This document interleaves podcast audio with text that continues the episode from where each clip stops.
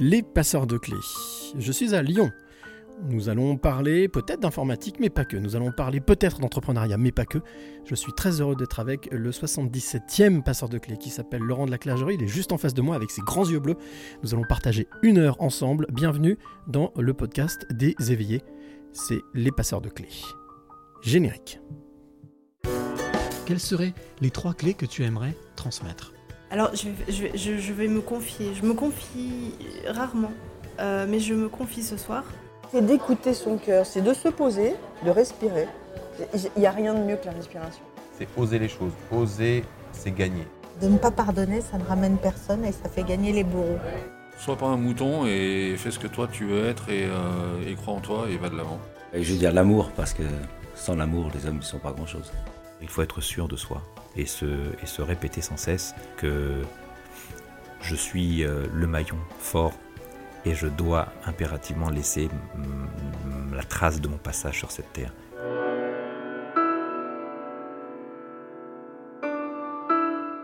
C'est devenu une gimmick, mais c'est vrai. Très heureux de te retrouver, toi qui es de l'autre côté, comme euh, ben, chaque podcast. Alors, euh, j'étais la semaine dernière, euh, la dernière fois, à, à Paris avec Michel Maffezoli, qui lui est sociologue. Aujourd'hui, je suis avec un entrepreneur, et pas n'importe lequel.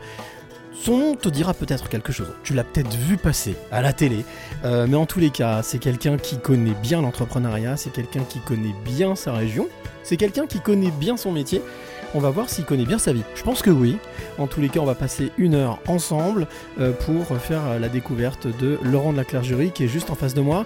Alors, quoi dire? Laurent, ça faisait longtemps qu'on se parlait, qu'on échangeait, etc. Jamais eu l'occasion de se rencontrer, de se croiser. Voilà, comme quoi il faut jamais rien lâcher. On arrive à se rencontrer et puis on va prendre le temps d'échanger, de parler sur son parcours, sa vision, euh, et puis aussi sur euh, ben, peut-être les choses qui euh, le passionnent, peut-être les choses qui l'énervent, on verra bien. Mais en tous les cas, on est là pour passer une heure ensemble en toute détente. Et l'idée, bien tout simplement, tu le sais, comme d'habitude, c'est de pouvoir aussi te transmettre des clés de vie. Alors quand je suis arrivé, eh bien j'ai été accueilli par la personne qui travaille avec lui sur la communication, qui s'appelle Isabelle. Elle m'a accueilli, elle m'a amené dans cet espace de coworking où nous sommes. Alors j'en dis pas plus parce que ça fait partie du podcast. Et puis bah voilà, Laurent est arrivé, une autre interview avant, euh, et puis voilà, on est l'un en face de l'autre. Alors quoi dire? J'ai en face de moi quelqu'un de calme, de posé, de souriant, d'heureux en tout cas, dans l'ascension d'être heureux dans la vie, c'est bien. Un entrepreneur heureux, ça existe, il y en a. Et puis quand on regarde dans les yeux, qui, je le dis toujours, sont euh, la porte de l'âme, on voit quelqu'un euh, de curieux, d'empathique, à l'écoute, très à l'écoute. Il en a fait la preuve aussi vis-à-vis de- des personnes, ses collaboratrices et collaborateurs. Et puis quelqu'un qui, à sa manière, cherche un, cherche un peu à, à y faire évoluer ce monde et à essayer de remettre un peu d'humanité dans ce monde. En tous les cas, je suis très heureux d'accueillir dans les passeurs de clés Laurent de la Clergerie. Bonjour Laurent. Bonjour Cyril. Très heureux vraiment d'être avec toi, de passer ce moment. Euh, c'est ça que j'adore dans ce podcast, c'est de passer d'un univers à un autre, d'une rencontre à une autre. Et puis là aujourd'hui, ben, tu as la gentillesse de m'accueillir euh, dans ce siège, dans ce bâtiment qui est euh, qui a quoi 3-4 ans? Qui a 4 ans, oui. Ouais. On s'est installé ici il y a 4 ans. C'était mon rêve, euh, mon, petit rêve de- d'entrepreneur, d'avoir mon campus Google. Euh, et de construire un siège qui ressemblait à un mini Google, parce que Google s'occupe des, des hectares de, de bâtiments. Et, et d'essayer de trouver cet espace où les gens se sentiraient bien, se sentiraient chez eux. Euh, le jour où je les ai accueillis ici, je leur ai fait faire deux choses. D'abord, je leur ai dit que tout était fait pour qu'ils ne partent pas. Euh, par contre, il fallait pas qu'ils y passent trop de temps parce que je ne paierais pas les heures sup. Euh, et ensuite, on avait fait un petit jeu on- qui est à l'entrée. Je leur ai fait faire un Lego, euh, un petit personnage Lego. Où on avait acheté plein de Lego en pièces détachées. Et c'était dire, bah, vous allez faire le Lego qui vous ressemble et on va faire l'ensemble des salariés. Et on retrouve à la cafette l'ensemble des salariés avec son petit Lego. Le mien, c'est un renard euh, parce que mon surnom, c'est le renard. Le renard. Bon, Tout à fait, The Fox. The Fox, futé à l'écoute, à l'affût? Exactement. Futé et malin, euh, c'est ce que m'ont dit mes parents toute ma jeunesse et j'en ai pris le, j'ai pris le nom derrière. J'ai, en fait, j'ai pris le nom quand j'ai commencé tout jeune à copier quelques jeux pour des copains et je signais en, en tant que pirate, je signais The Fox et j'ai gardé ça tout le temps après. Ah ouais, donc ça, ça fait partie du, du parcours de vie. Avant d'être entrepreneur, déjà entrepreneur, mais entreprenant, quoi. Euh, de, de- J'ai toujours, dans- j'ai toujours voulu être entrepreneur. Euh, mes premières ventes, je les ai effectuées en cinquième. Euh, J'avais trouvé, euh, à l'époque, quand j'y étais, la mode, c'était Scooby-Doo. Le fil coûtait 50 centimes de francs. J'avais trouvé une source à 15 centimes et je les revendais à 40 centimes et je me faisais 25 centimes de C'est du, co- commerce. Voilà, C'était mon premier du commerce. Alors avant de revenir sur justement ce- ces souvenirs et puis ce parcours de vie, il y a une tradition dans ce podcast, c'est que je demande toujours à mon invité de décrire le lieu dans lequel nous sommes. Parce que nous sommes dans le siège de ton entreprise, mais dans un endroit particulier qui en fait est un espèce de coworking. Euh, allez, en quelques mots pour immerger celui qui nous écoute et qui est avec nous, comment est-ce que tu décrirais Alors, ce lieu? On est dans un espace de coworking, mais qui, contrairement au, enfin, contrairement au plateau ouvert de salariés, c'est un espace de réunion en coworking. C'est là, si autour de nous, on a 1, 2, 3, 4, 5, 6, 7 espaces de réunion qui sont un petit peu comme des salons indépendants. euh, mais sans mur entre les, les différents espaces, ce qui fait qu'en fait euh, c'est très amusant à voir quand ça vit, euh, parce qu'en gros tu peux tenir ici jusqu'à cette réunion à la fois et une quarantaine de personnes, euh, et tout ça en mode silence. C'est-à-dire que quand tu as les sept Ah ouais. réunions à la fois, c'est très amusant, tu as l'impression d'être dans une bibliothèque où tout le monde chuchote. Ah, C'est génial. Euh, Donc c'est de la réflexion, de la créativité, mais en respectant celui qui est à côté. Exactement. Après, effectivement, ça, ça m'est déjà arrivé d'être là pendant qu'il y a les réunions, puis d'être curieux de ce qui se passe à côté. Si tu tends l'oreille, tu peux suivre toutes les réunions. Donc il n'y a pas de Ah oui. secret, Ben oui. puisque fondamentalement, on parle jamais assez bas pour que les gens n'entendent pas. Mais donc c'est très très amusant cet espace où à la fois tu es dans ta réunion et à la fois si à un moment tu entends un mot, tu peux, tu peux tendre l'oreille et dire ah tiens ils sont en train de dire ça là-bas. Et puis peut-être que ça créera une interaction plus tard parce que finalement tu te diras tiens l'autre jour je vous ai entendu là-dessus, Euh, j'ai un petit truc, euh, vous en faites ce que vous voulez mais on avance, on n'avance pas là-dessus. Ce qu'on appelle la transversalité. Exactement. D'accord. Donc c'est le fait de pouvoir profiter de la créativité de l'autre et de faire en sorte que cette créativité puisse être exponentielle grâce à l'inspiration des uns et des autres. Parce qu'un mot te fait résonner, exactement. Alors, euh, beaucoup de couleurs, hein, des canapés, des fauteuils, une grande table sur une grande grande table.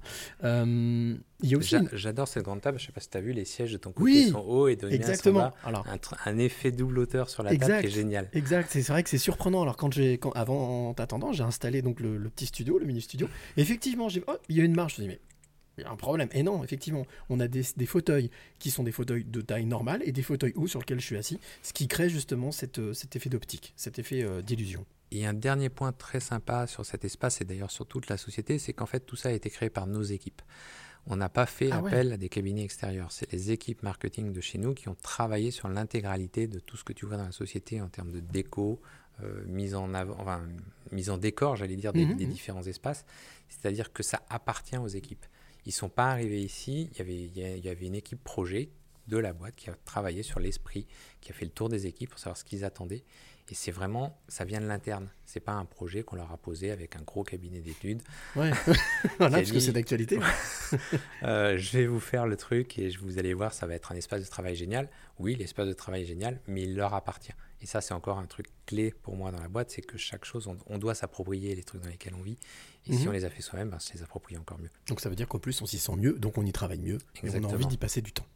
Euh, la deuxième euh, tradition, deuxième euh, habitude que j'ai, c'est qu'on a l'habitude des journalistes, mes confrères, mes consoeurs, qui font des grands portraits dithyrambiques, ou pas d'ailleurs, hein, qui peut être apporté au vitriol.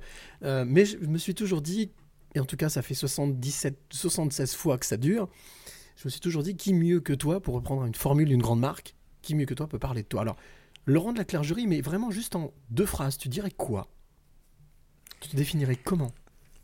Alors, euh, ça va être une phrase que j'aurais pas forcément dit il y a, il y a quelques temps, mais vis-à-vis de ce que je vis en ce moment, je dirais, euh, j'aurais tendance à dire le, visionnaire un peu fou et, et un peu inconscient. Parce que c'est la sensation de ce que j'ai par rapport à tout ce que je mets en place aujourd'hui. Et où quand j'en parle ailleurs, je me dis, euh, personne ne me comprend. et pourtant, ça marche. Incompris Est-ce que, est que le fait d'être visionnaire, ça Euh, inclut forcément le fait d'être incompris? Il y a un peu de ça. Euh, ça ne veut pas dire que c'est totalement incompris, mais Mhm. c'est. T'es trop loin pour nous. C'est génial ce que tu as mis en place. Mais c'est pas pour nous. On n'est pas prêt. Ok, d'accord. Waouh. Euh, pourtant, je suis pas si différent. J'ai pas fait un truc incroyable. En tout cas, pas pour moi. Tu le, tu fais, tout, ce- tout ce que tu fais, j'ai la sensation, en tous les cas, peut-être que je me trompe, hein, mais il y, a, euh, y a une singularité chez toi, c'est que de, de faire pour les autres. Parce que tu sais qu'en faisant pour les autres, ça, ça reviendra. C'est exact. En fait, euh, je pars du principe, euh, et je l'ai toujours été, mais je l'ai vraiment compris euh, il y a quelque temps en lisant un livre de Jean-François Aubrist, dans lequel il dit une phrase qui est toute simple, qui dit l'homme est bon. Mhm. Et en fait, ça m'a pris parce que je me suis dit, mais oui, évidemment que l'homme est bon.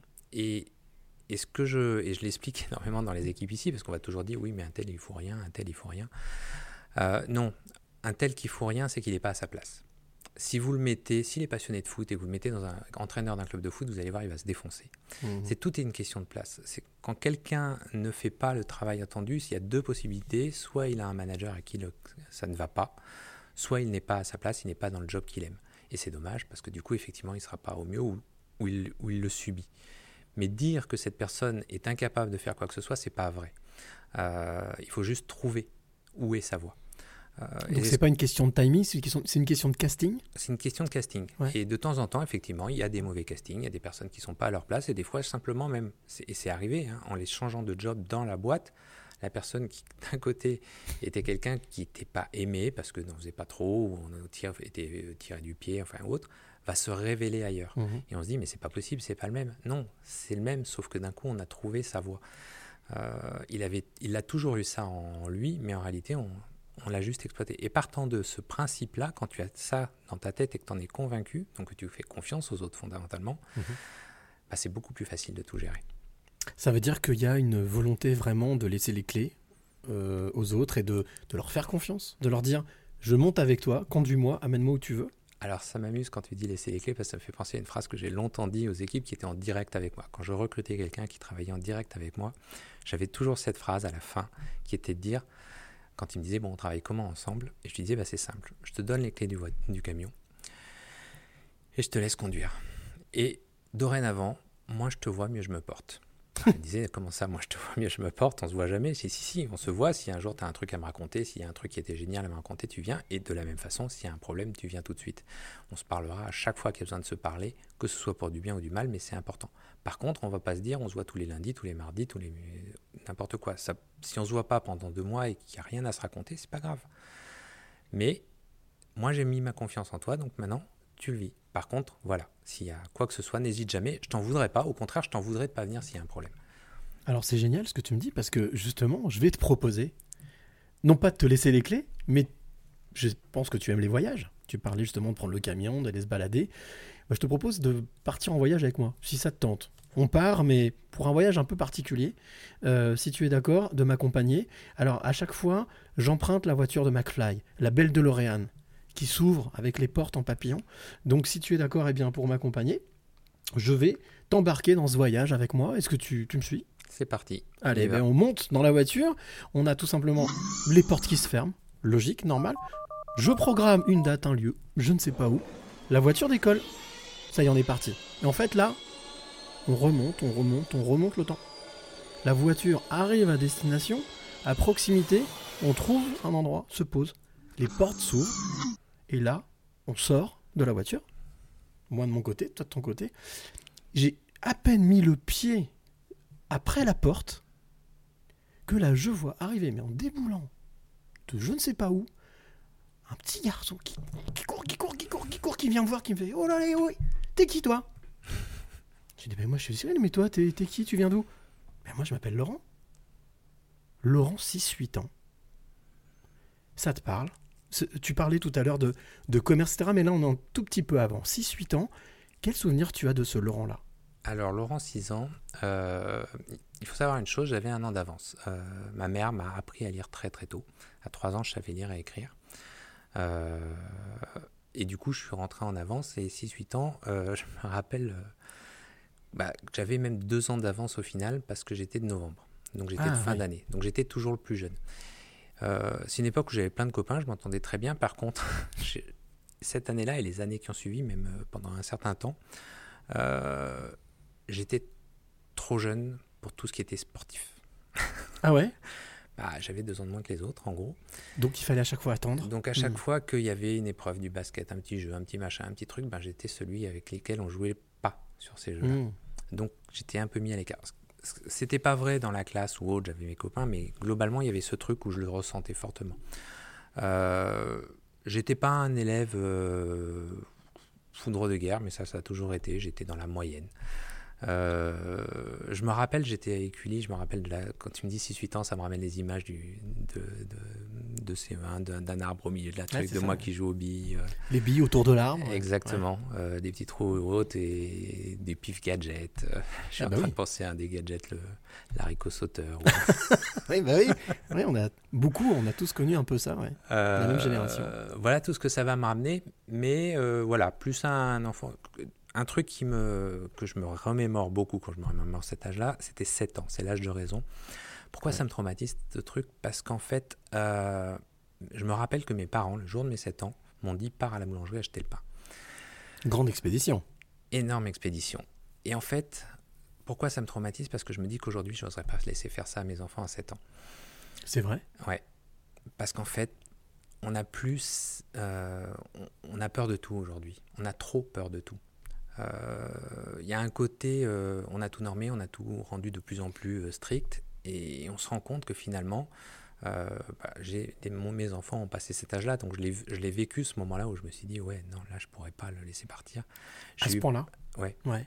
Euh, et, et du coup, on se dit, mais merde, pourquoi Qu'est-ce qui a changé entre ces époques qui fait que, alors qu'on a eu le droit à ces libertés, nous-mêmes, on n'est pas capable de les restituer à nos enfants? Euh, Mmh.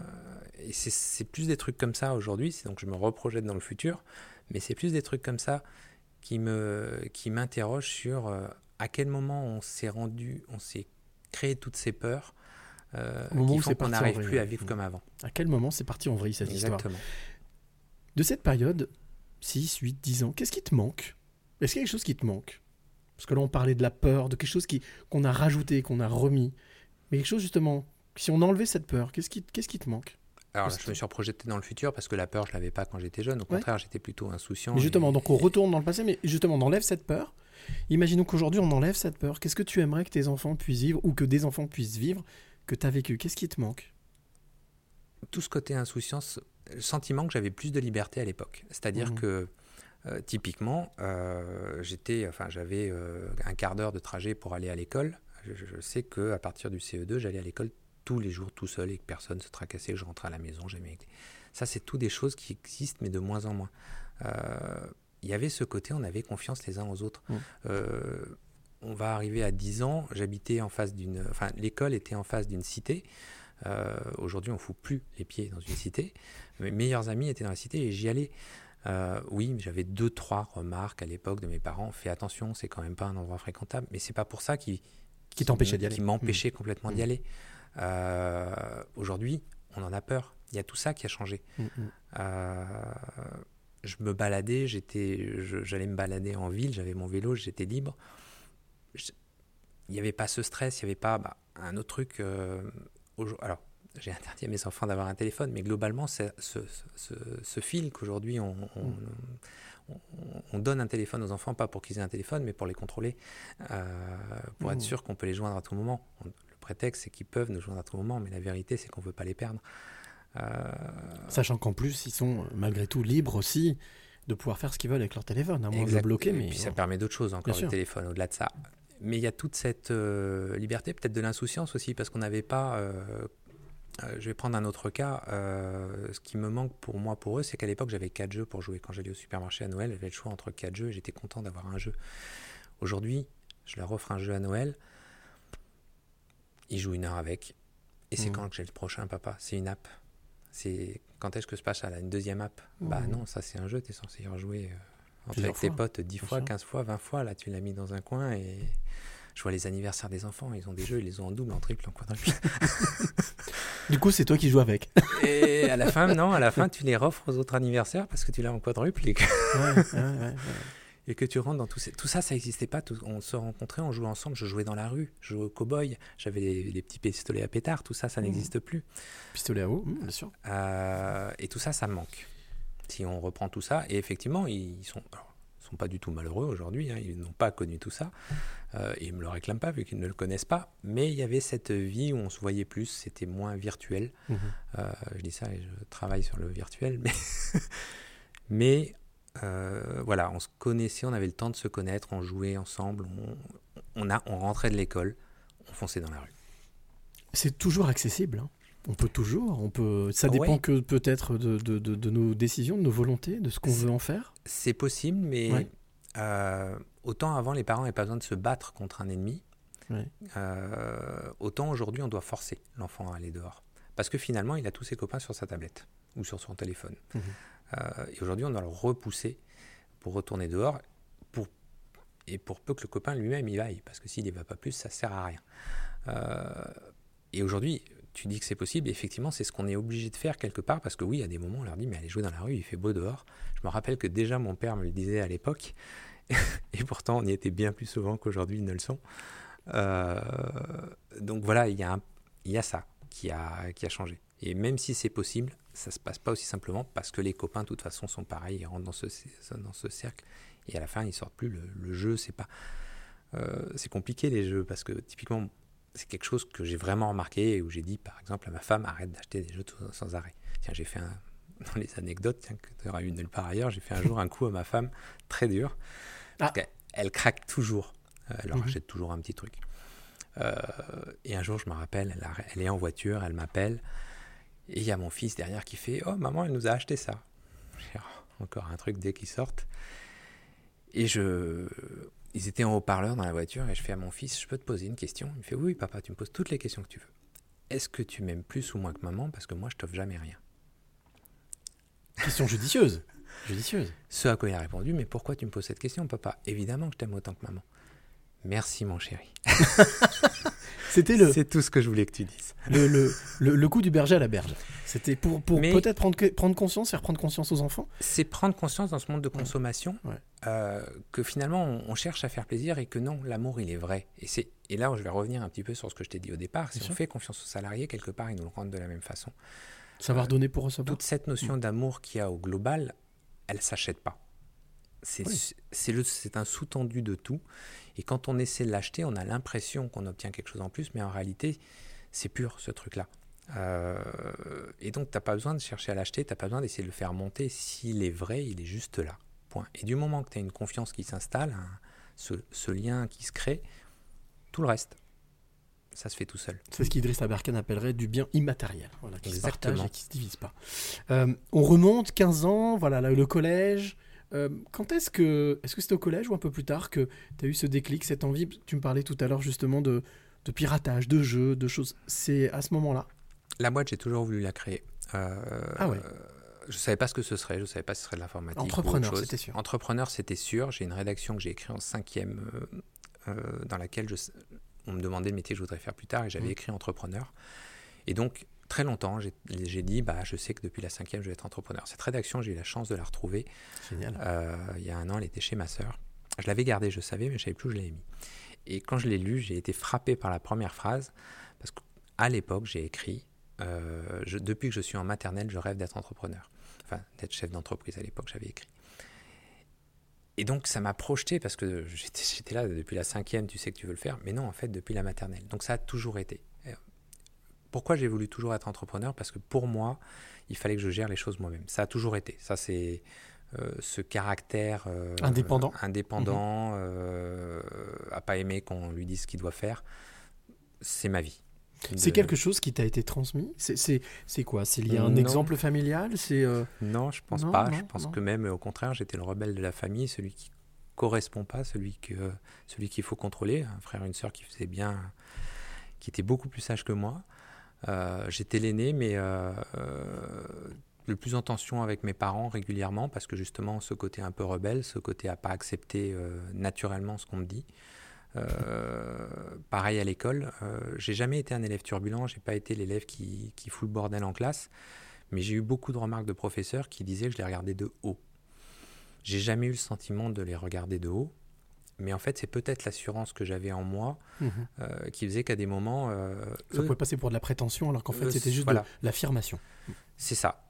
Et eux, le- eux avaient plus de mal à le supporter en face, alors que moi, euh, j'aurais même pas voulu le faire en fait. Mais parce que j'étais sûr de moi, parce que euh, on pouvait pas me dire que j'avais tort, oui, peut-être que du coup j'avais un regard qui le disait et, et qui disait, bah, raconte-moi ce que tu veux. Un regard malicieux, on dirait, peut-être. Ouais, c'est ça, malicieux.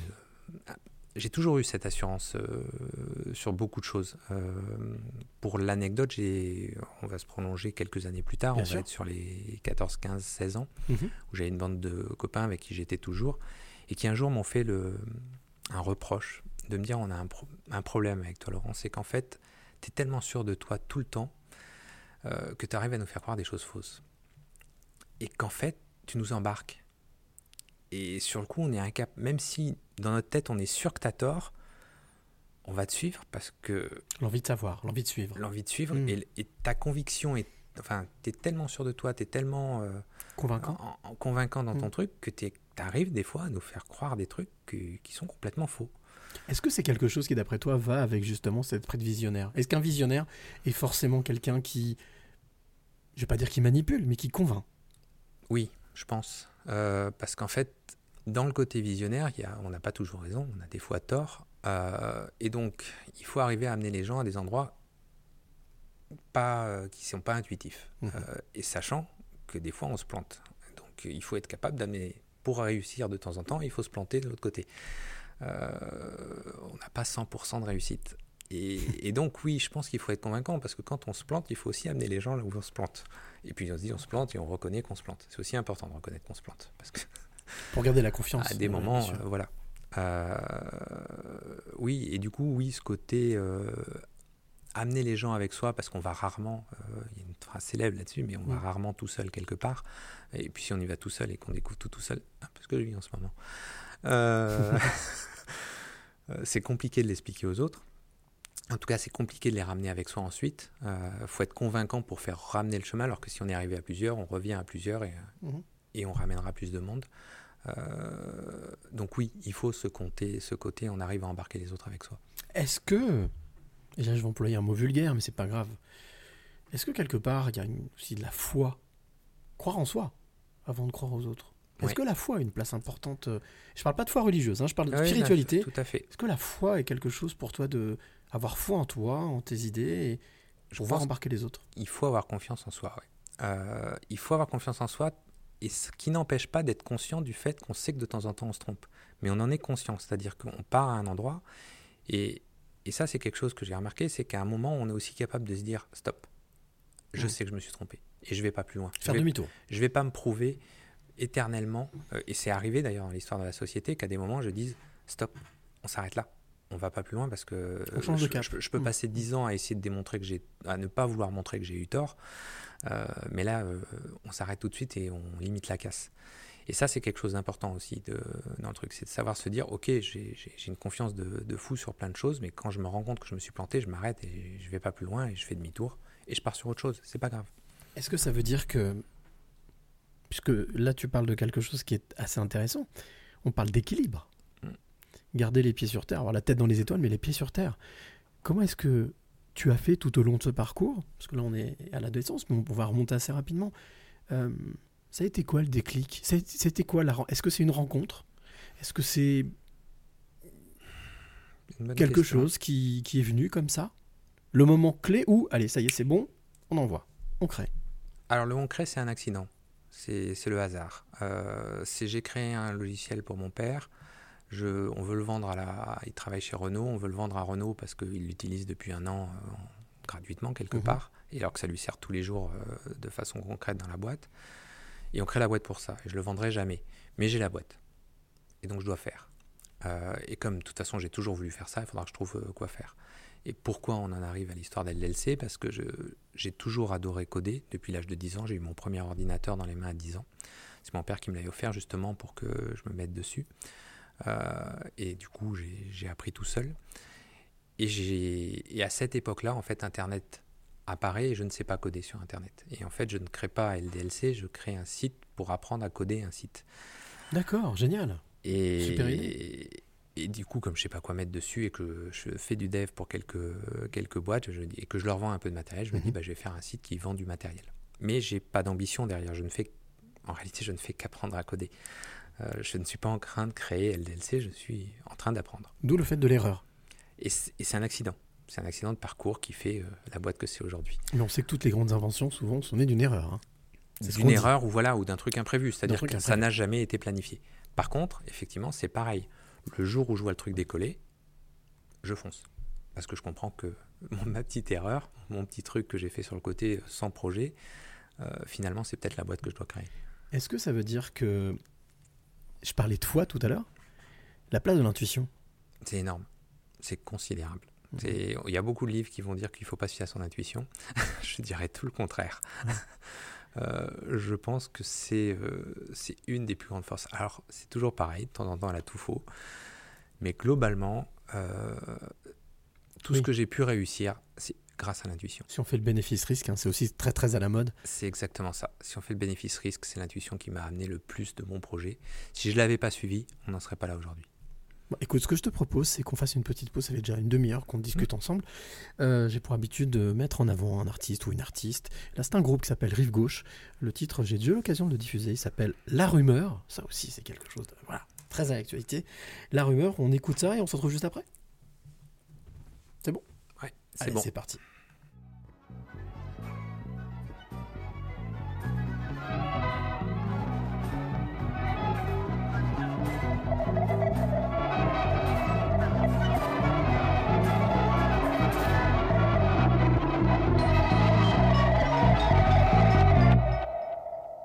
Il y a des bruits qui courent, traversant les faubourgs. Des on dit non fondés, d'autres mieux renseignés. Des paroles entendues déambulant les rues. Qui ne sont pas tombées dans l'oreille d'un muet. Des opinions facondes dans l'espace d'une seconde se retrouvent certifiés au comptoir des cafés. Des témoins affabulent, les renseignements circulent. Et se gonfle à mesure, passe de souffle à murmure. Mansardes, la rumeur. Au même endroit, elle ne s'attarde, la rumeur. Sortant des fissures des lézardes, la rumeur. Lâchée aux foules, elle se hasarde, la rumeur. Elle sait se renouveler si elle manque d'intérêt. Provoquer la surprise, étonnée de maîtrise. Qu'au théâtre et d'un visage albâtre. Ricoche de moribonde à la peste féconde. Et d'une haleine vicieuse enveloppe la malheureuse. Oreille un peu perdue comme une chance de salut. Se propager rampant sans ombrage. Finit sa course et cerne celui même qu'elle concerne. Née derrière les innocentes portes, la rumeur, à peine là déjà assez forte, la rumeur, c'est la rue qui l'appelle, l'exhorte, la rumeur, à s'émanciper de la sorte, la rumeur. Elle est passée par ici, elle repassera par là, par la boucherie, la charcuterie, par le postier, le fromager, par le coiffeur et chez ma sœur, le buraliste et le dentiste qu'il y a du monde sur la liste. Par les grands-mères et les commères, les politiques et par les flics, chez les voleurs et chez ma sœur, les anarchistes et les artistes qu'il y a du monde sur la piste.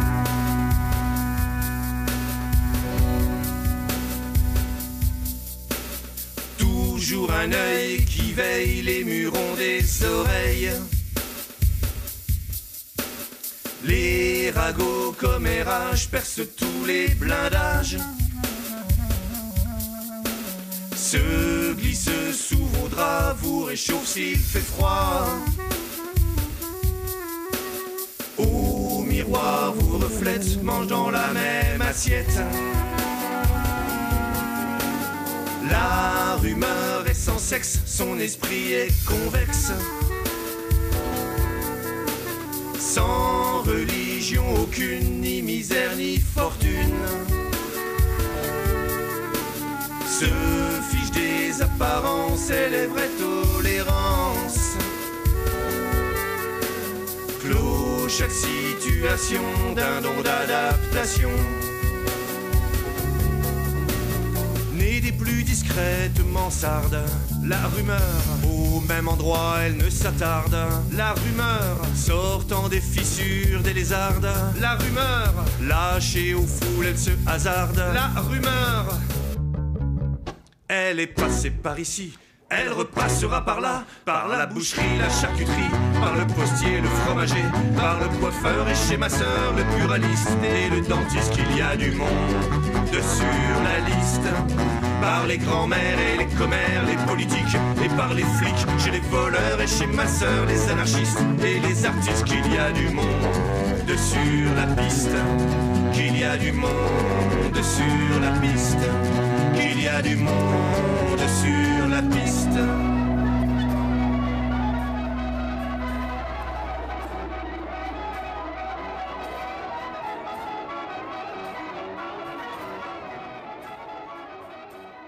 Voilà, le groupe s'appelle Rive Gauche avec Fred le chanteur et ça s'appelle La Rumeur. Bien entendu, je, te mettrai le lien du groupe avec le podcast. On se retrouve avec Laurent de la Clergerie, le 77e passeur de clés. C'est vrai que le, chiffre, des fois, je, voilà, je dis 77, c'est magnifique. Euh, alors, on va, revenir sur, euh, sur ce parcours de vie, mais on va revenir. On a fait notre petit voyage avec la fameuse DeLorean de notre ami euh, McFly. On est revenu au présent. Aujourd'hui, quand tu vois tout ce que tu as fait, Aujourd'hui, tu, euh, voilà, avec tout ce que tu as construit, tout ce que tu as mis en place, ces collaborateurs. Combien de collaborateurs, LDLC Aujourd'hui, à peu près 1070. 1070. Donc 1070 âmes qui te suivent. C'est ça, qui me suivent, qui Voilà. me suivent vraiment, pour le coup. euh, C'est toi qui as les clés du camion, ils sont montés dans le camion et ils te suivent. Qui sont embarqués et, et qui me suivraient presque n'importe où. Des fois, ça me fait peur, parce que j'ai eu une fois une remarque avec un, un de mes collaborateurs en lui disant, parce qu'il y a vraiment ce sentiment qu'ils me suivent, et je lui dis, mais écoute, on était au deuxième là dans la boîte, et je lui dis, si je te demande de sauter par la fenêtre, tu sautes Il fait, bah oui, Laurent. Je lui fais, pardon. tu te fous de moi Il fait, bah non, parce que si tu me demandes de sauter, c'est que j'arrive vivant. Je- ah ouais, t'en es si convaincu que ça. La confiance. Et voilà, c'est ça. Et c'est là qu'on se rend compte que, waouh. Alors, ça fait un peu peur parce qu'on se dit à des moments, il faudrait qu'il soit capable de me challenger en disant T'es sûr, Laurent, de ce que tu es en train de me dire? Ou peut-être de surenchérir. De proposer. Est-ce que c'est quelque chose, des fois, qui te. euh, Dans ta vie, en général, euh, on parle d'adrénaline. Euh, est-ce que tu es, euh, t'es fervent d'adrénaline, mais surtout, est-ce que tu, tu es fervent de, de, on va dire, de défis? De défis, oui, j'adore ça.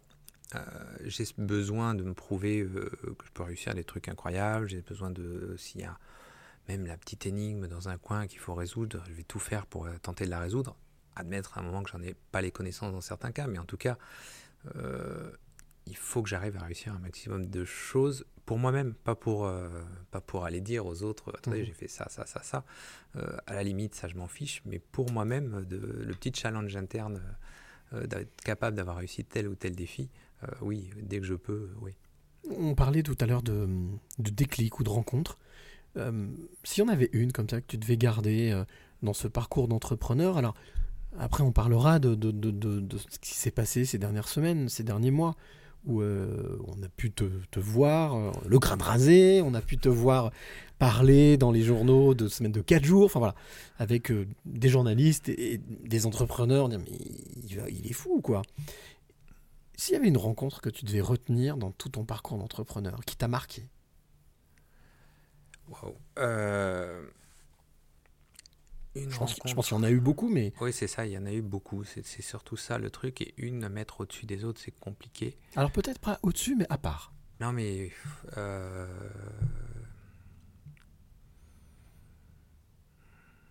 Ouais, je ne demande j'essaie pas que des de- choses faciles. hein, Ouais, non, là, c'est pas simple. J'ai essayé de me reparcourir la- l'histoire. À quel moment il y a eu un truc qui fait. Alors je vais préciser peut-être, peut-être la plus touchante. Waouh, tu compliques encore le truc. Ah, d'accord. bon, alors je retiens. En fait, je ne vais pas trouver la réponse euh, parce qu'il y a eu plein de rencontres. Et c'est ce que je trouve incroyable dans la vie de, de l'entreprise, c'est que un visionnaire, pour moi, c'est des rencontres. euh, la le seul talent d'un visionnaire, c'est de savoir voir dans une rencontre ce qu'il faut en retenir. Parce qu'en Mhm. réalité, j'ai jamais rien inventé. Euh, j'ai juste rencontré des gens incroyables qui m'ont planté des idées dans la tête ou qui ont fait mer- émerger des idées. Voir qu'il y a plusieurs ont été capables de faire émerger ces idées. C'est-à-dire que je rencontre une personne qui me dit un truc, je me dis ouais, bof. Puis je rencontre un deuxième et je repense au truc de l'autre, je me dis mais putain, les deux mis ensemble, c'est génial, ça va cartonner. Et c'est pour ça que j'ai pas là comme ça la rencontre qui truc, mais, mais mon histoire, en tout cas l'histoire de tout ce que j'ai pu faire, c'est un ensemble de rencontres. Euh, j'ai vu une fois, je me, je me disais j'ai énormément de chance. Euh, puis j'ai vu une fois euh, un- quelqu'un qui en parlait de la chance et qui dit il n'y a pas de chance, en réalité on la provoque la chance. Euh, tout le monde en a, sauf que certains ne se rendent pas compte quand elle est là, ne savent pas l'exploiter. Et je pense qu'il y a un peu de ça en vrai, parce qu'effectivement c'est toutes ces rencontres, tous ces hasards de lecture, de rencontres, d'écoute, de bouquins, parce que c'est même, tu peux même rencontrer un livre, tu peux pas Mmh. rencontrer qu'une personne. Euh, D'ailleurs, voilà, si Un lieu aussi. je pense à un changement majeur. Et là, si on parle d'un bouquin, le livre d'Alexandre Gérard, euh, qui- euh, Le chef qui ne voulait plus être chef, Mhm. c'est ce qui m'a fait complètement basculer il y a cinq ans dans le mode où on est aujourd'hui. C'était en moi, mais si j'avais pas lu ce livre, j'aurais pas bougé aussi vite. Ça a été la clé, le déclic, Ça a été la clé. C'était clairement le déclencheur. C'est Mhm. le. J'étais en vacances, j'ai lu ce bouquin qu'on m'avait donné. Euh, on m'avait donné trois mois avant et puis on m'avait dit tu l'as pas lu? J'ai dit bah tiens je pars en vacances, je vais le lire. Et ça a été le déclencheur qui fait que j'ai passé les vacances sur le sujet derrière, en me disant mais maintenant comment je fais pour transformer ma boîte dans ce mode-là? Euh, et comment j'avance dans ce sens-là pour retrouver l'état d'esprit que j'ai envie de trouver? Donc oui, il y, y a plein de choses comme ça qui se sont passées qui font qu'effectivement, euh, quelque part, je n'ai rien inventé. Si j'utilise le mot d'alchimiste, c'est de l'alchimie tout ça Mélanger, transformer. Je suis en train de le lire. L'alchimiste de, de Paolo? Je suis dedans, là. Ouais. Euh, Je l'ai commencé il y a deux jours. Euh, mais oui, c'est il y a un peu de ça. tout ça, ouais. C'est exactement ça. C'est-à-dire qu'en fait, euh, on te met des ingrédients et toi, tu trouves à un moment la magie. J'aurais rêvé, j'aurais pu faire un autre métier. J'aurais pu être cuisinier. J'adorais la cuisine. Euh, mes Mhm. parents me racontaient que quand j'étais petit, je, je faisais les recettes euh, presque avec en les, en les lisant dans le télépoche à l'époque. Euh, et que j'étais presque prêt à manger la page tellement j'adorais ça et je me suis mis à la cuisine très tôt. Et si j'avais pas euh, été entrepreneur, j'aurais été cuisinier. Quoique aujourd'hui, beaucoup de cuisiniers sont entrepreneurs hein, aussi. Oui, mais j'aurais certainement été les deux au final. Les deux, voilà. Des Cuisinier, fois, entrepreneur. des gens qui m'en parlent, je plaisante en disant Lucas a de la chance que je ne me sois pas lancé en cuisine, j'aurais été. Un sacré concurrent. Exactement. Alors, j'ai pour habitude, quand je vais à la rencontre de, de mes passeuses et de mes passeurs, futures passeuses et futurs passeurs, attention, ne mettons pas la charrue avant les bœufs, j'ai pour habitude de venir toujours avec euh, des petites surprises, ce que j'appelle la question de l'invité surprise. Alors, euh, des personnes que tu connais ou pas, mais qui ont voulu te poser une question. Alors, la tradition veut que je te pose la question. Est-ce que tu es d'accord pour écouter? Je suis avec deux questions aujourd'hui. Tu es d'accord pour écouter la première question? Et la deuxième chose, si tu peux, y répondre. Avec plaisir. Allez, c'est parti, on écoute la première question. Bonjour Laurent, une petite question. Je vous ai découvert dans Patron Incognito. J'ai également découvert que vous aviez lancé la semaine de 4 jours dans votre entreprise et que les résultats étaient plutôt bons. Alors voici ma question. Est-ce que vous avez l'impression d'être un patron euh, moderne, en avance sur son temps?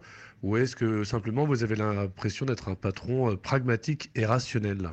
Visionnaire ou carré, en fait, en gros Mais je crois qu'on a la Alors, réponse.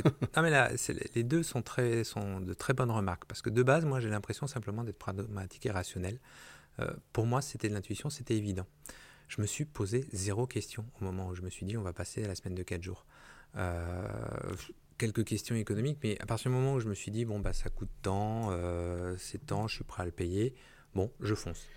Comment est-ce qu'on bascule Non, pas du côté obscur. Comment est-ce qu'on bascule Euh, Tu parlais d'une lecture tout à l'heure. Mais justement, c'est quelque chose qui vient de très, très loin, très profond.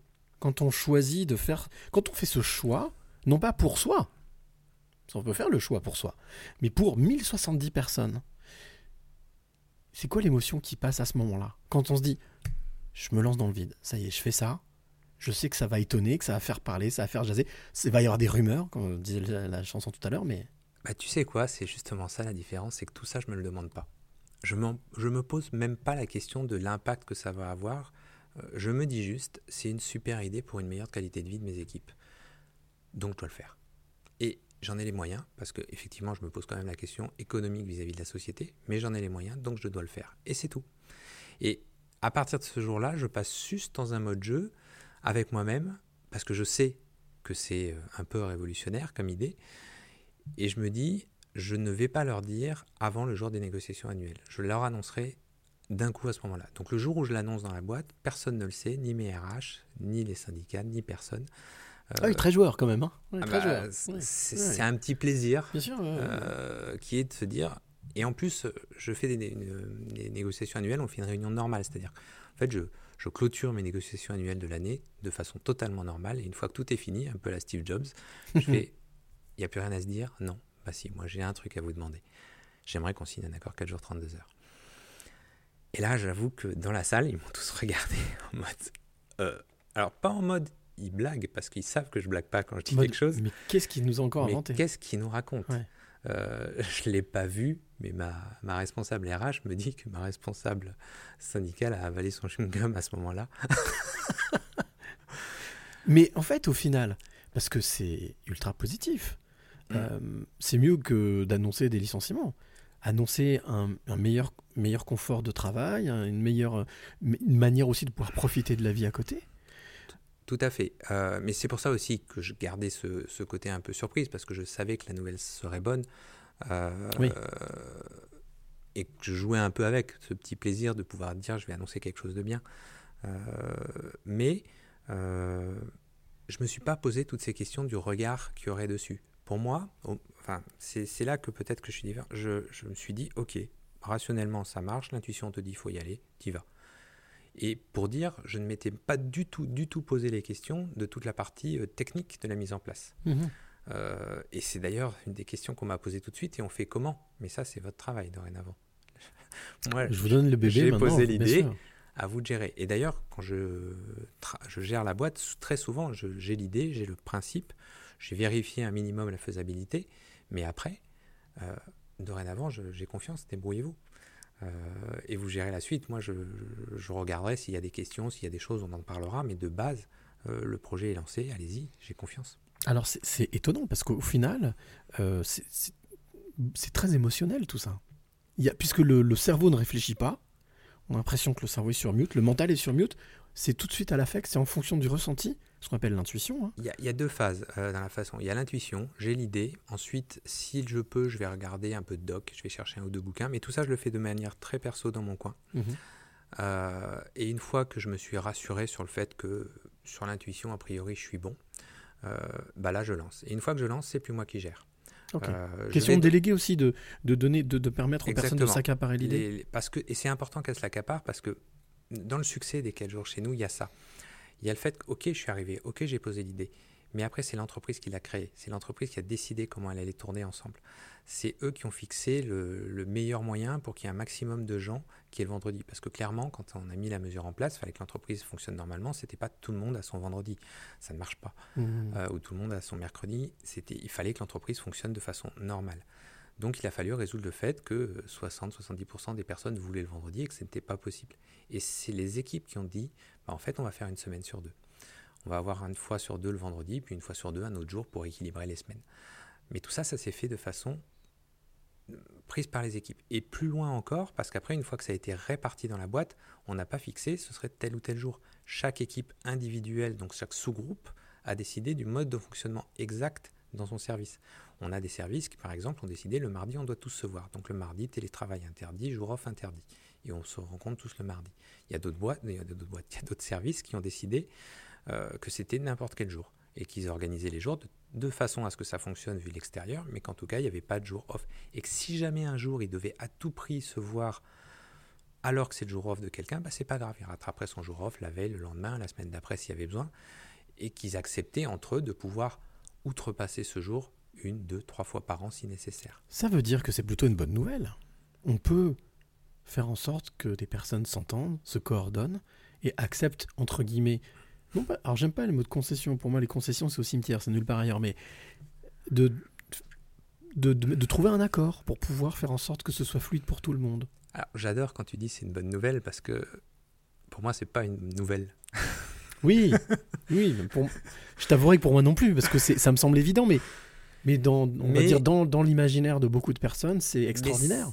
Mais, oui, c'est ça qui est, euh, Qui est fou. Qui est fou, c'est qu'en en réalité, à partir du moment où on fait confiance, il y a beaucoup, beaucoup de choses qui se passent très simplement. Mmh. Euh, quand on n'appuie pas sur la personne qui a fait de travers. Quelque chose dans lequel je me suis battu un moment dans l'entreprise, c'est, et encore il n'y a pas longtemps sur un sujet, mais c'est de dire, euh, je vais prendre un exemple concret qui est arrivé il y a un ou deux ans. Euh, un gars nous fait une note de frais sur un resto où il dépasse, euh, il fait un- une note hors, hors du commun. Euh, et là, on vient me voir en me disant, Laurent, on va faire une note à toute l'entreprise pour réexpliquer qu'on ne doit pas dépasser tel montant sur les... Il n'y a pas de montant officiel, mais qu'il ne faudrait pas dépasser ce montant-là. Et je leur dis non, hors de question. Il y a un gars qui vient de Mmh. faire une note au-dessus. Il a peut-être une bonne raison. Il y a peut-être un truc à fêter, il y a peut-être quelque chose. Il a peut-être signé un gros contrat ou Et en plus, client, ce gars-là, il n'est pas d'hier chez nous. Ça fait plus d'un an, deux ans, trois ans qu'il est là. Il l'a jamais fait avant. Donc, il y a sans doute une vraie bonne raison pour que ce jour-là, il ait débordé sur le ticket. Donc, vous allez aller le voir, vous allez voir avec lui. Si la raison est bonne, eh ben, elle est bonne. Si elle n'est pas bonne, vous allez le corriger en lui disant essayez de ne pas abuser. Mais m'envoyez surtout pas un mail de rappel à l'intégralité des collaborateurs pour leur dire attention, dépassez pas. Parce que moi, ça me donne la sensation après que vous mettez des murs qui n'existent pas à des gens qui n'avaient jamais vu le mur. En gros, vous mettez les gens dans une prison qui n'existe pas. On revient sur ce qu'on disait au début, ce que tu disais au début, cette notion de peur ou cette notion de construire des barricades entre les personnes qui au final sont beaucoup freinent plus que ne motivent. C'est exactement ça. Si tu dis à quelqu'un tu ne dois pas dépasser la barrière, il se demande pourquoi déjà. Ouais. Tu mets une barrière au fond du jardin, n'importe où, et tu dis, euh, bah, tu dis à ton enfant cette barrière, faut pas la dépasser. Il va te regarder en disant pourquoi? C'est le même jardin de l'autre côté. Mmh. Bah, il y a une droit de propriété, il y a un machin, bon, il y a peut-être des raisons. Mais si tu.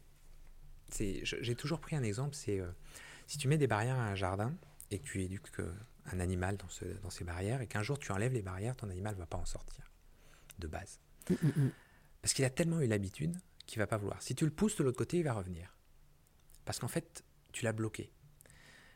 Psychologiquement, il comprend pas pourquoi là, d'un coup, il aurait le droit d'aller là où il a jamais eu le droit d'aller. Et donc, si tu mets ces barrières, tu bloques les gens. On dit qu'il faut penser hors du cadre, mais si tu définis un cadre toutes les trois minutes, bah, c'est plus possible. Ça fait penser aux films d'horreur, hein, c'est toujours un peu ça. Non, surtout, faut pas y aller, faites attention. Et ils y vont, ils y Mmh. vont. Souvent, ça finit mal, mais ils y vont. Et, en fait, voilà, c'est quand on se base à l'inverse sur la confiance qu'on essaie parfois de comprendre. Parce qu'il y a des gens, oui, qui vont faire une erreur, mais qu'on ne le généralise surtout pas, qu'on va pas voir Mm. les autres en disant attention, parce que lui, il a fait une erreur, toi, tu dois pas faire pareil. Mais je l'aurais jamais fait. Pourquoi tu m'en parles? Ça, c'est l'enfant, ce sera la réponse de l'enfant. Pourquoi tu me punis? C'est pas moi, c'est lui. Exact. Ah oui, parce qu'il a fait la puni- Non, c'est pas juste. Et ben, c'est un peu ce qu'on fait aussi quand on rappelle à tout le monde qu'il y a ça qui est interdit. Bah oui, mais je le savais, t'as pas besoin de me le redire. Donc tu me surveilles, donc tu as besoin de me contrôler. Non, j'ai confiance, donc j'ai pas besoin de te le dire. Et si un jour vraiment il y a un débord, j'irai voir, mais j'irai voir que la personne concernée. C'est drôle parce que ça fait penser un petit peu à ce qu'on vit, ce qu'on a vécu ces deux dernières années. On veut effectivement mettre des barrières, mais au final, on ne fait pas confiance. On, on- on infantilise au lieu plutôt de, de rendre adulte. Pour le coup, j'aurais aimé être à la place de personne. Bien sûr, bien sûr. Dans ce c'est pas, c'est pas le but, ouais. Parce que gérer une population, c'est pas simple. C'est la question que j'allais te poser. Voilà. Est-ce que c'est trans- transmutable? Voilà. Parce que alors là, sans ça, Laurent président. Mais Non, j'ai lu Revolutioning Organization euh, avec les différentes sociétés jusqu'à Opal, et à la fin, il finit en disant ce serait bien d'appliquer l'Opal à un pays. Sauf que dans tous ces modèles, il oublie que dans une société, et il explique dans son livre, à un moment, quand on se reconnaît pas d'un modèle, on sort du modèle. Et c'est Mhm. vrai, ça se passe. C'est tout à fait vrai, ça se passe. Quand on n'est plus, on se reconnaît plus dans l'ADN d'une entreprise, qui, même quand elle se porte bien, on en sort. Dans un pays, ça marche pas. en tout cas, c'est com- plus complexe. Je le mets où, le gars qui se reconnaît pas? Hmm. Je le jette à la mer, je le... Fait des petits enclos, on met des barrières, comme tu dis. Je l'envoie dans le pays d'à côté en lui disant Regarde, va les voir, eux, ils t'accueilleront bien. Non, ça marche pas. Donc il y a des mm, choses qu'on peut faire dans une entreprise qu'on peut pas forcément démultiplier à la taille d'un pays. C'est pas gérable tout à fait de la même façon. Après, il y a certainement des choses. On parle des 4 jours, 32 heures. Mhm. Ça apporte du bien dans la société. Ça apporte vraiment du bien. Et moi, ma conviction, c'est que si ça se multipliait, on aurait tellement de gens qui se portent bien que ça apporterait du bien à la société en général. Et ça, ça se multiplierait. Ah oui, on, peut- on- on- on pre- on parle presque de vibration là. Mm. Presque de vibration et d'énergie. J'ai une deuxième question d'invité surprise. Eh oui, bah oui, mais c'est. Oublié ça. Deuxième question de l'invité surprise. Euh, on l'écoute? Bonjour Laurent, j'ai une petite question. Selon toi, quelle est la valeur la plus importante pour travailler au sein de ton entreprise? Et ça, c'est Laura qui te pose cette question-là. Quelle est la valeur la plus importante selon toi? Qu'il faut avoir, que tu attends d'un collaborateur ou d'une collaboratrice pour travailler avec toi? Alors, je- le truc le plus important, c'est la confiance, mais je ne qualifierais pas ça comme une valeur en vrai. Euh, parce que pour moi, ça, c'est un. Ça fait pas partie des valeurs, c'est quelque chose qui devrait être partout. Euh, après, c'est la passion. Mais ça vient de tout ça. Mais c'est vraiment la passion, c'est-à-dire qu'il faut aimer ce qu'on fait. Mais s'il y a la confiance, s'il y a toutes ces petites graines en dessous, ça devient beaucoup plus facile en fait de se sentir bien et d'avancer. Euh, mais moi, j'avance par passion. Je, je ne Mhm. travaille pas. Tu poseras peut-être la question comme on me la pose de temps en temps. Et toi, est-ce que tu es au 4 jours? Euh, Non, mais voilà, tu, tu viens de te la poser à toi-même, c'est extraordinaire. Mais j'aurais pas besoin. J'y suis Oui. finalement, puisque je passe 4 jours à travailler et 1, 2, 3 jours à répondre aux questions sur les 4 jours. Euh, mais quand on adore ce qu'on fait, Mm. en fait, c'est plus une question de temps. Il y a, il y a des gens qui sont venus me voir dans la boîte en me disant Mais Laurent, quelque part, bon, les 4 jours, ça me va bien. J'ai pris mon jour off. Mais tu sais, quand je travaillais 5 jours, j'adore tellement mon boulot que je pourrais travailler 5, 6 jours. Ça compte pas. Et quand il y a ça, c'est plus une question de temps, c'est une question d'être bien avec soi, d'être dans un équilibre. Et cet équilibre, c'est pas une question de temps en réalité, c'est une question d'avoir un équilibre de vie. Euh, quand on est célibataire, travailler 5-6 jours quand on adore son boulot, c'est facile. C'est très facile. Quand on a une vie à côté, il faut partager. Il faut partager un moment à soi, un moment aux enfants, c'est important, un moment avec sa femme. Et donc, on n'a plus forcément le Même temps si elle offre des jouets tous les jours, mais enfin ou souvent, mais bon. Oui, mais il faut jouer encore plus avec Bien les sûr, enfants. bien sûr, Qui bien sûr. c'est jouer. Euh, mais globalement, voilà, il y a de plus en plus de partage à avoir et équilibrer tout ça. Et effectivement, euh, travailler six jours n'est peut-être plus la solution, même si on adore ce qu'on fait d'un côté, parce qu'il faut savoir partager entre chacun. Et puis aussi garder un- du temps pour soi, c'est aussi important. Trouver- en fait, trouver l'équilibre. Le bon Trouver un équilibre. global. Et les équilibres, c'est pas forcément, euh, typiquement, 4 jours, il y en a pour qui ça ne l'est pas du. Et plus la passion est là dans tout ce qu'on fait, plus finalement ces questions d'équilibre, ils, sont, ils se trouvent tout seuls. Parce qu'on est bien dans tout ce qu'on fait et y a pas, on n'a pas l'impression de grignoter de l'un à l'autre, etc. Est-ce que tu as la sensation que la passion est, est- est productrice de créativité? En tout cas, permet de- d'être plus créatif Elle permet d'avancer. euh, elle permet de. Elle per- Je dirais qu'elle permet de suivre, au minimum. Euh, C'est-à-dire que. Une question qu'on m'a posée, c'est. euh, une question que je me suis posée dans cette notion de délégation, de toujours faire confiance aux autres, et d'expliquer aux autres que je m'appuyais de plus en plus sur eux, c'est que, ok, de temps en temps, j'ai une idée, j'explique aux gens qu'il faut que chacun fonce dans son coin, mais à un moment, comment on ramène les gens derrière soi? Euh, Et quelque part, il faut qu'il y ait cette passion d'avancer ensemble, Mhm. Euh, cette envie d'avancer ensemble, et puis cette confiance aussi. Euh, et c'est ce qui fait qu'on perd jamais le lead. On parle beaucoup de Gandhi comme le leader qui était derrière les autres. Pour moi, il a été devant, mais derrière, parce qu'il n'a pas poussé les gens, mais il les a inspirés. L'inspiration Et l'inspiration, elle était devant, elle n'était pas derrière. Mmh, mmh, Après, effectivement, il est en retrait et il laisse les équipes avancer. Et c'est peut-être comme ça que je gère ma boîte. C'est-à-dire qu'en réalité, je pousse les idées devant et après, les gens les prennent et avancent ou n'avancent pas avec. Un peu comme le brise-glace C'est ça. Déblayer un peu le Et terrain. il y a pour pas, et c'est pas, euh, euh, c'est pas un leader qui est réellement. Enfin, on pousse trop le leader qui est derrière et qui suit les autres, mais en réalité, il a quand même planté la graine qui est devant, qui permet aux autres d'avancer, de prendre ou de pas prendre. Surtout, il n'a pas forcé, on prend ou on prend pas, mais il y a l'idée qui mène, elle est devant. Et effectivement, le leader ensuite se met avec les autres et avance avec eux. Et c'est ça, pour moi, que, qui est important. Et quand il y a cette passion ou tout ce truc qui va derrière, eh ben, il y a une force qui est incroyable et on peut aller très très loin.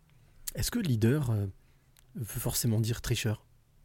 Souvent, c'est l'image que les gens se font aujourd'hui hein, de, de leader. Alors, je parle pas de- que de politique, d'entreprise, de, de sportif. De... Souvent, on- il y a une image qui est un peu tronquée aujourd'hui. On se dit, faut être malin un petit peu, faut. Voilà. Il faut être malin.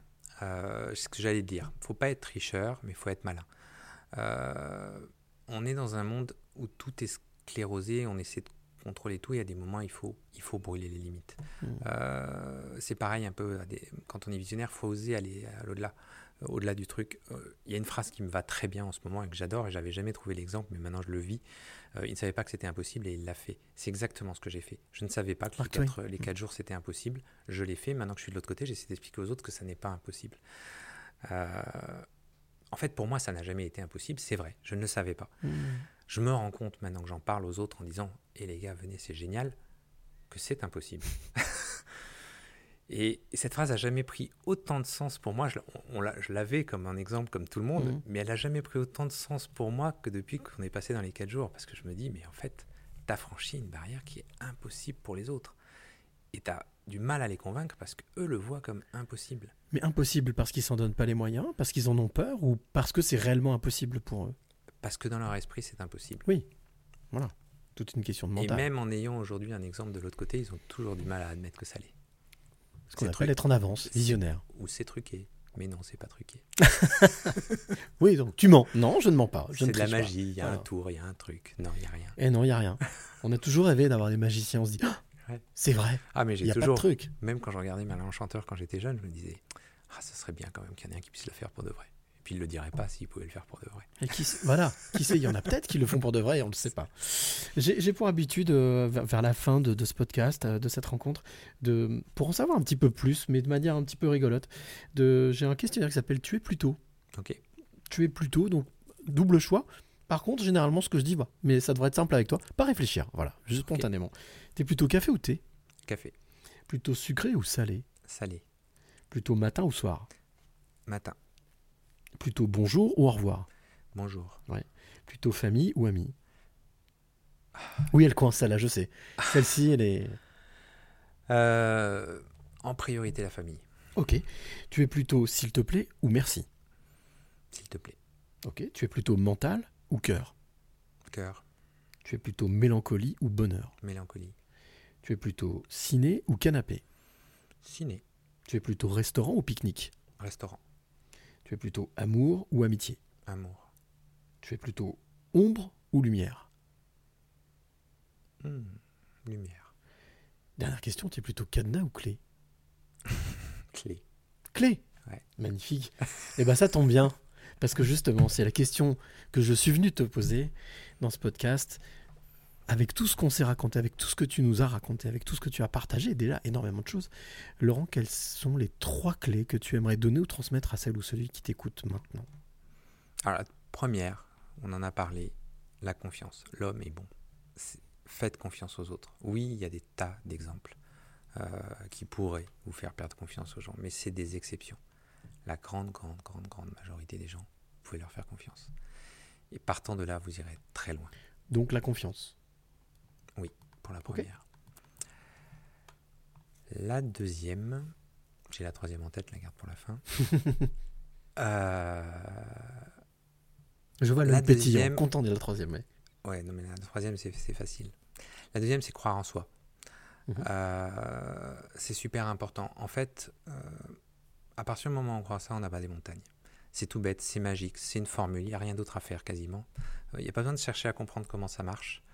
Euh, du moment que la confiance est là, finalement, les choses arrivent. Pourquoi elles arrivent? Je pense parce que sans faire exprès, on les génère, enfin sans s'en rendre compte, mais en réalité, on ne laisse plus passer les opportunités et d'un coup, tout se passe.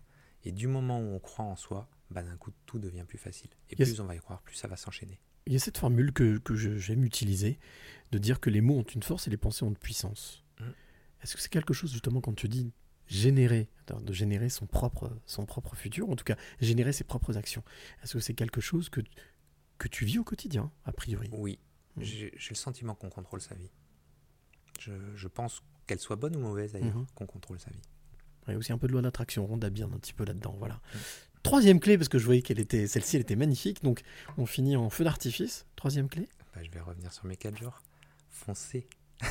Foncez. Convainquez les, les autres, les uns Mhm. les autres. Je sais Convaincre. pas, euh, soyez convaincants avec les uns. Enfin, Inspirant, peut-être croyez-y, inspirez, euh, parlez-en. Euh, je ne sais pas si ça marche strictement partout, je ne peux pas l'affirmer. Par contre, genre, on représente plein de métiers aujourd'hui, que ce soit dans les bureaux, et là je suis sûr que ça marche à peu près partout. Euh, on fait de la logistique, ça marche. On, fait des- on a des boutiques, ça marche. Je suis sûr qu'il y a plein d'autres endroits où ça marche. Euh, et que les gens qui se posent des questions sur oui, mais mon métier c'est pas applicable, regardez l'absentéisme que vous allez gagner, regardez l'organisation qui va mieux se mettre autour, parce qu'il y a aussi ça qui se passe derrière, les accidents de travail qui vont diminuer, les gens qui vont être plus heureux, plus productifs. Euh, Croyez-y. Je suis passé de l'autre côté, je viens de vous le dire, c'est impossible Mm. pour vous. Moi qui suis de l'autre côté, je vous promets, c'est possible. Euh, et je suis. Et plus on sera de ce côté, plus les autres y croiront. Donc, Bien sûr. suivez-moi. Euh, si on m'a souvent posé une question et j'ai mis un, un moment à avoir la réponse, c'est est-ce que tu penses que toutes les boîtes sont prêtes? Et je, et c'était une très bonne question, et je me suis dit, euh, si les gens qui y sont n'y croient pas, si les gens sont convaincus que c'est impossible à 100%, c'est qu'ils ne sont pas encore prêts. Cela, n'essayez pas. Mais si vous pensez un minimum que c'est pas complètement fou, foncez parce que vous faites partie de ceux dont la boîte est prête. Parce que vous avez déjà cet état d'esprit, vos collaborateurs ont déjà cet état d'esprit, vous n'êtes pas assez bloqué, enfin vous ne bloquez pas votre boîte, donc foncez, vous faites partie de ceux qui peuvent y aller. Avant-dernière question. Est-ce qu'il y a, dans les semaines, les mois qui se sont écoulés, un héros ou une héroïne? Alors pas forcément, euh, comme on le sait, cinéma ou voilà, mais peut-être simplement quelqu'un que tu as croisé, peut-être quelqu'un que tu as vu, quelqu'un que tu as entendu. Si tu avais un héros une héroïne, quelqu'un qui t'a marqué, tu t'es dit waouh.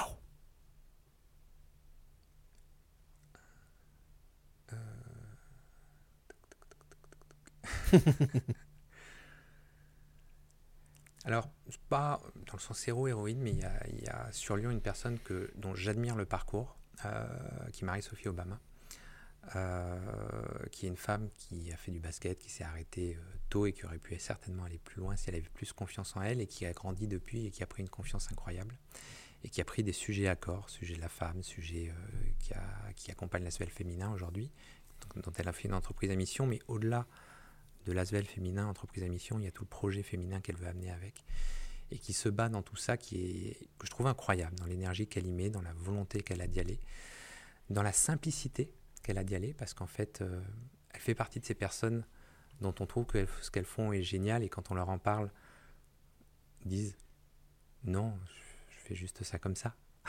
c'est ma, c'est moi ma mission, c'est ma voie, c'est mon chemin. C'est oui parce que j'ai envie de faire bouger un peu les choses, mais je, ne me mettez pas en lumière. Euh, je sais très bien de quoi je parle. Euh, mais c'est mais elle est là-dessus et elle est incroyable parce que voilà, elle y met une énergie de dingue, elle est à 200% dedans, elle est et c'est simplement naturel et c'est sincère. Et c'est cette sincérité qui est derrière tout ça que j'admire dans ce qu'elle fait. Donc Marie-Sophie Obama, qui donc gère l'Asvel féminin. Exactement. L'Asvel que tu connais bien. Que je connais bien vu qu'on est sponsor. Voilà, et euh, avec un beau parcours. Hum, un très beau parcours. en particulier, l'Asvel féminin a fait un excellent parcours cette année. Les, garçons ont fait un, un parcours un peu plus chaotique, mhm. mais, euh, mais en tout cas une belle histoire, accompagnée par Tony Parker. Euh, oui, il a aussi un beau parcours aussi. Qui aussi un parcours et qui est aussi une très très belle personne. Alors c'est drôle parce qu'au début de ce podcast, tu parlais de ton regret qu'on ne voulait pas jouer au basket avec toi. Et maintenant, tu côtoies des grands joueurs et puis aussi des, des, grandes personnes qui sont dans le basket. Comme quoi Tout à fait. Mais pourquoi je te disais ça au début? Parce qu'au début, avec mes deux ans d'avance et le sport et tout ça, on m'avait même mis dans l'équipe envoyer faire le sport avec les filles pour que ce soit au niveau. Ah oui, ouais, d'accord, ok. Mais cela dit, tu parlais d'une femme qui s'est engagée avec l'Asvel féminin, etc. Donc, euh, comme quoi, l'exemple est là. Dernière question, mais je crois que tu l'as déjà donné au final. Tu as déjà un peu grillé la cartouche, mais c'est pas grave. S'il y a une phrase, une citation, un proverbe que tu devrais, euh, que tu voudrais mettre en lettres d'or, soit devant chez toi, soit dans ton bureau, soit quelque chose qui est une sorte de, de mantra, ce serait quoi cette phrase?